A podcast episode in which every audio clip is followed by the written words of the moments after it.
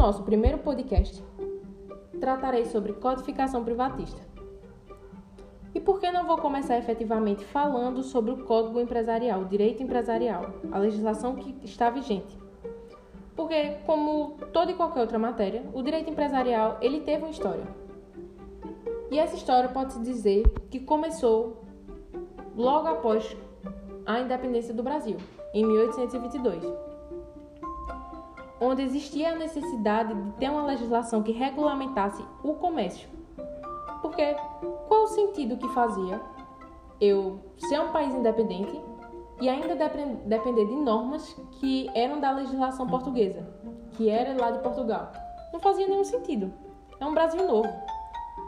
Portanto, devido ao comércio aqui, surgiu a necessidade da criação de uma legislação e essa legislação foi criada no ano de 1850. Foi o primeiro código que surgiu no Brasil, o Código Comercial. Após alguns anos, em 1916, e é importante que se você estiver com o caderno, anote essas datas, porque não é frequente, mas já acostumou cair em provas esse tipo de pergunta. O Código Civil, ele era separado do direito comercial. O que a gente vai ver que hoje em dia eles são são ramos do direito privado e estão juntos. São, estão, claro, com legislações, cada um com suas legislações individuais, porém em um, um, mesmo código. Está unificado. Em 1850, com o Código Comercial, como eu falei, que foi o primeiro código que surgiu no Brasil, foi baseado na teoria dos atos do comércio, que teve sua luz na França. E após isso, após um longo tempo e tal, é, deu tudo certo com o código comercial, todo mundo é, seguindo a legislação e tal.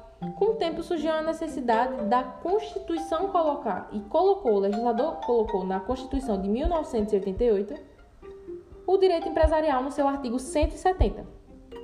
E aí a gente vê que pode ter uma. A, pode ter não, teve a constitucionalização do direito privado onde nesse artigo, se você for lá ainda hoje, ele está regulamentando pequenas empresas, propriedade privada. E aí foi quando realmente e efetivamente a nossa Constituição, a Carta Magna, ela começou a resguardar o direito empresarial. Após isso, um longo tempo, o legislador ele viu a necessidade da modificação, porque era um código tão antigo e as relações já tinham mudado tanto que aí surgiu e veio pra gente o código de 2002, que é o código que temos atualmente. Que é o código que foi baseado na teoria da empresa, que é pautado na ideia italiana.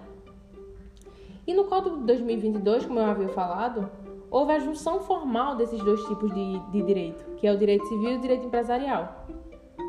O direito civil hoje, ele o Código Civil hoje, ele dentro, dentro da legislação você vai encontrar lá leis que regem a, a famosa Constituição cidadã é, civil, né? Que aí é os direitos civil da pessoa, do cidadão, do cidadão.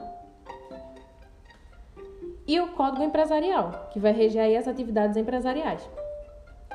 É isso, espero que tenha deixado bem claro como se deu o surgimento. E é importante que vocês tenham essa ideia na cabeça. Agora vamos passar para o próximo podcast, que tratarei sobre o conceito de empresa e empresário.